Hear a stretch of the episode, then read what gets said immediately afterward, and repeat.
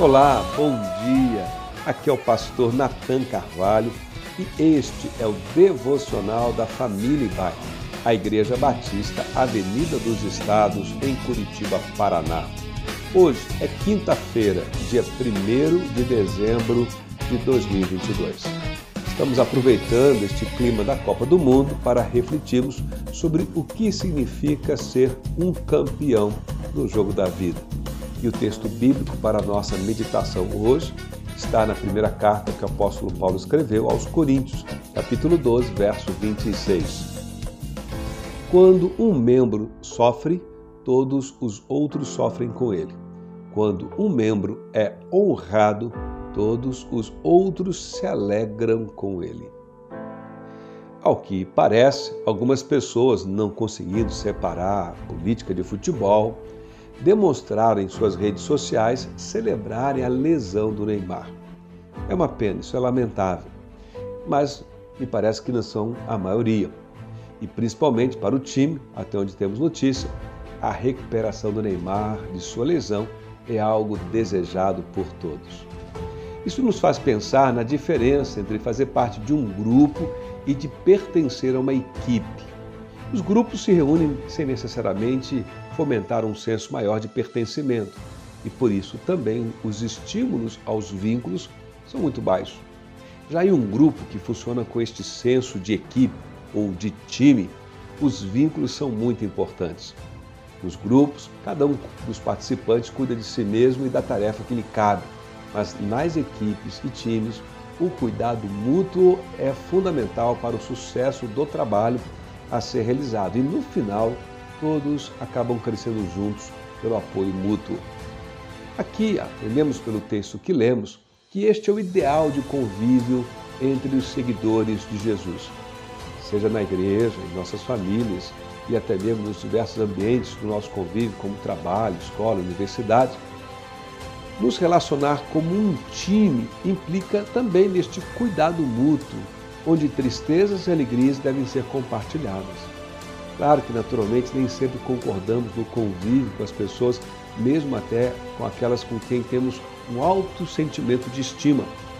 Mas, ainda assim, o próprio Jesus tem nos ensinado que devemos orar, desejando e podemos até dizer torcendo pelo bem de todos, inclusive daqueles que parecem se comportar como nossos adversários, pelo menos talvez até no plano das ideias.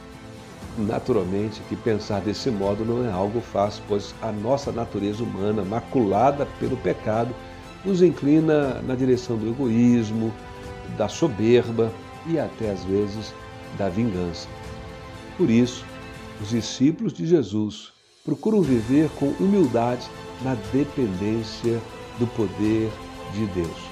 Porque somente pelo agir de Deus em nossa vida, em nosso caráter, transformando nossa mente, o estado da nossa condição espiritual, podemos ser capazes de superar diferenças no convívio com as pessoas e promovermos um senso maior de equipe. Na medida em que o Espírito Santo de Deus, mediante a palavra de Deus, vai agindo e ocupando o nosso coração, moldando a nossa forma de pensar, nós vamos aprendendo a contribuir para que, seja na família ou no convívio, onde estivermos, um senso de equipe supere este senso de grupo. Bom, fico por aqui. Convido você a refletir sobre essas coisas, como anda aí o seu ambiente de convivência.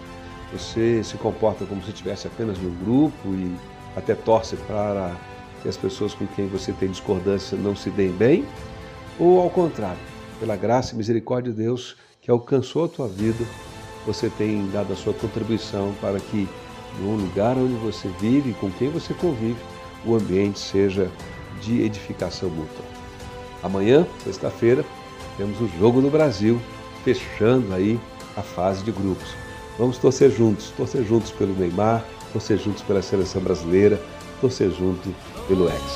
Deus abençoe, abençoada quinta-feira para você. Grande abraço.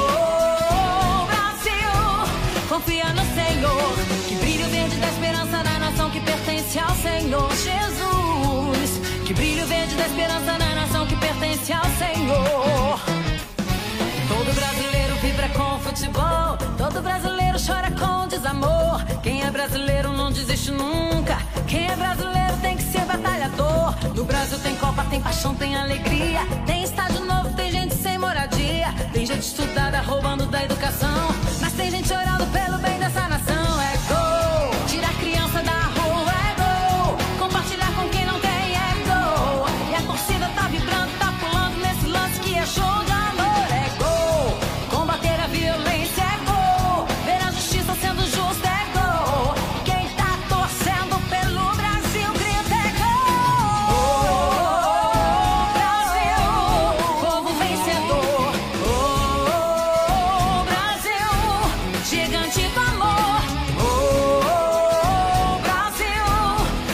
no Senhor.